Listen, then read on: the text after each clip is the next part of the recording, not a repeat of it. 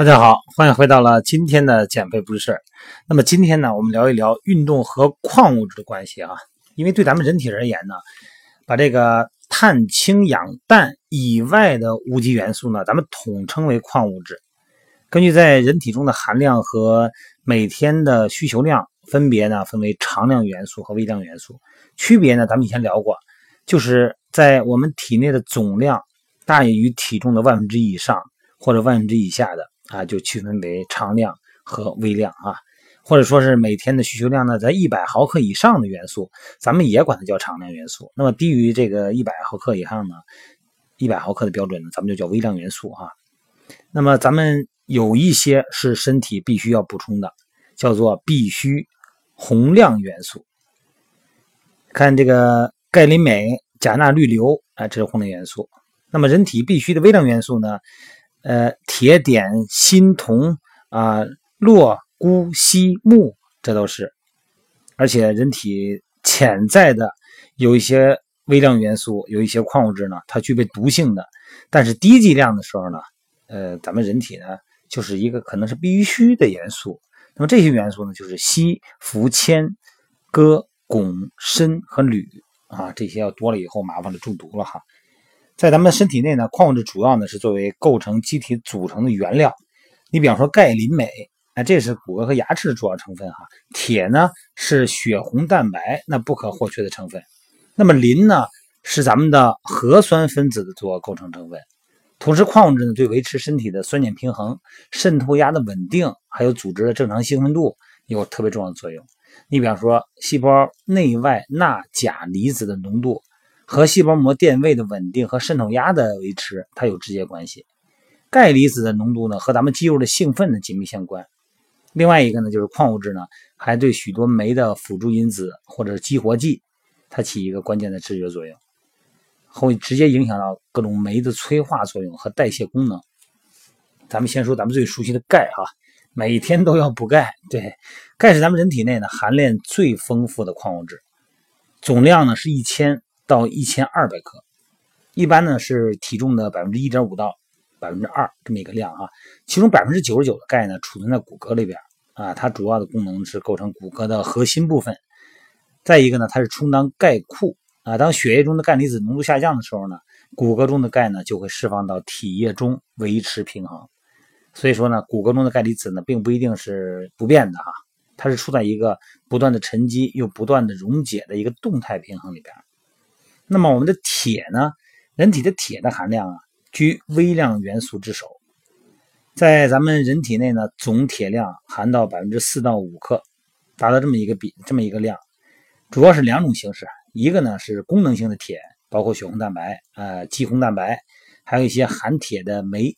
这些铁呢，主要储存在血液里边，主要功能呢是参与氧的运输。第二个呢是储存铁，包括蛋白铁。啊，存在于肝、脾、骨骼和血液里边。那么血清铁蛋白和组织中的铁蛋白呢，可以互相交换，也是一个动态平衡关系。这铁的生理功能呢，主要是血红蛋白的主要成分啊，在氧和电子的转运中呢，起到核心作用。所以说，铁呢，在体内能量的产生、各种生理功能的实践啊和运动能力的好坏都和铁有关。如果体内缺铁以后呢，血容量就下降了，氧气的运输能力就下降了，你就不可能获得足够的氧气了。产生的热量呢也会下降，人的感觉就会出现一些虚弱、眩晕呐，啊，呼吸急促、心跳加快这些症状。那么，因为铁是血红蛋白的主要成分嘛，在制造这个红细胞的中呢，这个血红蛋白它这个最主要的原材料就是铁。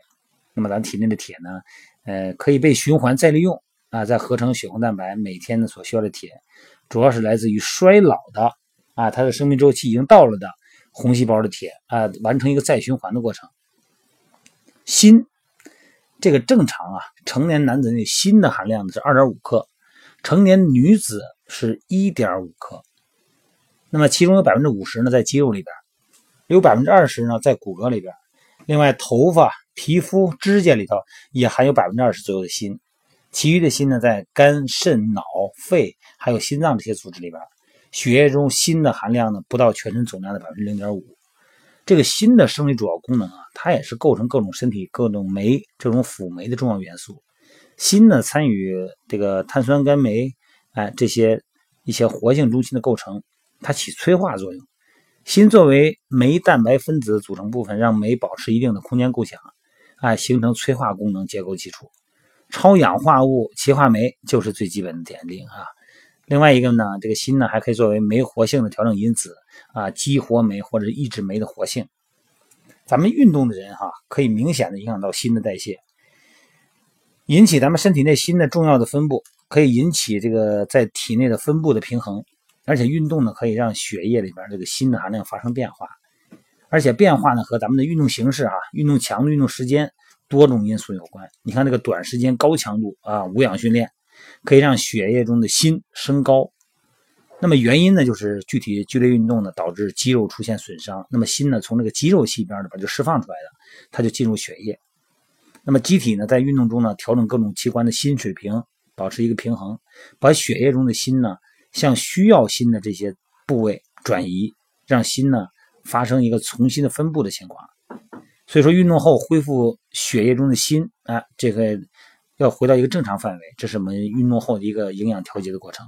所以长时间大强度训练呢，让咱们健身者的血液锌的含量处于比较低的状态，这个跟咱们运动的这个锌的代谢转运快，包括排汗呐、排尿啊多啊，包括膳食锌的吸收下降这些因素都有关系。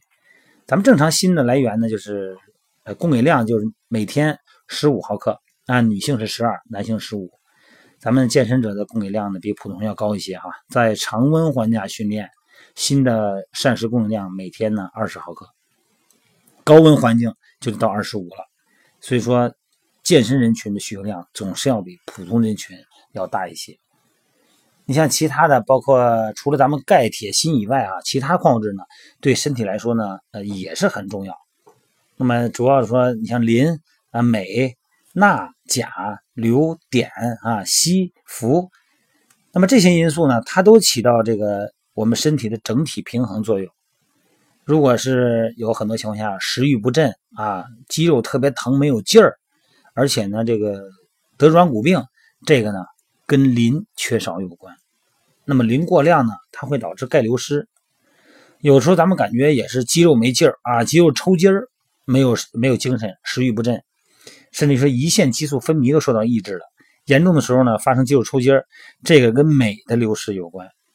所以说呢，这个像各种坚果啊，嗯，粗粮、深绿色的蔬菜、海产品，这里边呢含镁，这就比较多。钠就不用说了嘛，维持咱们体内的正常的平衡哈。呃，如果你流汗出多了以后，这个肌肉抽缩。钾呢也是，如果缺乏以后呢，造成脱水、肌肉无力，甚至于说呢神志不清哈。硫呢，一般来说呢。某些氨基酸的主要成分，比如说，呃，维生素 H 啊，硫酸素还有胰岛素的合成成分跟硫有关。像碘呢，就甲状腺的成分，呃，它可以调节咱们的身体的平衡嘛，发育和代谢的速度。你像甲状腺肿大啊，如果是这个缺碘以后，就会出现这种情况。硒呢，能够降低损害细胞的活性化学物质中一种酶啊，它就含有硒，配合维生素 E，它起作用。如果硒要是少了以后，肌肉退化而且疼痛，出现白内障。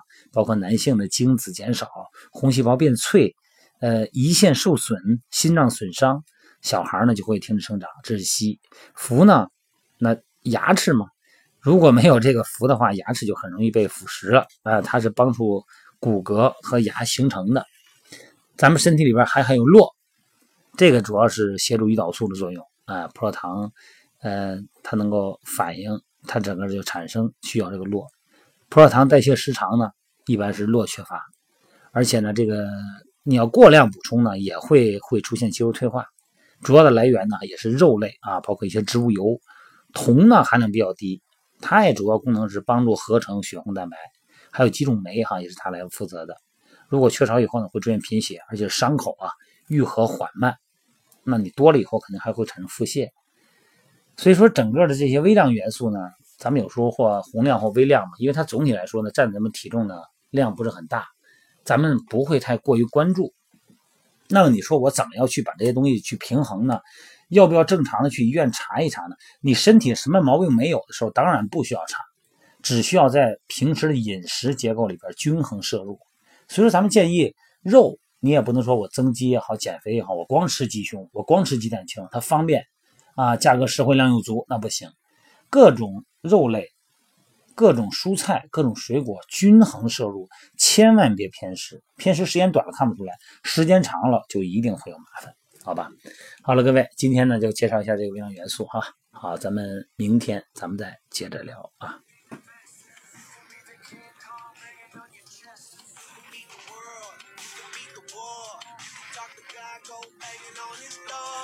Throw your hands up, you can beat the clock. You can move a mountain.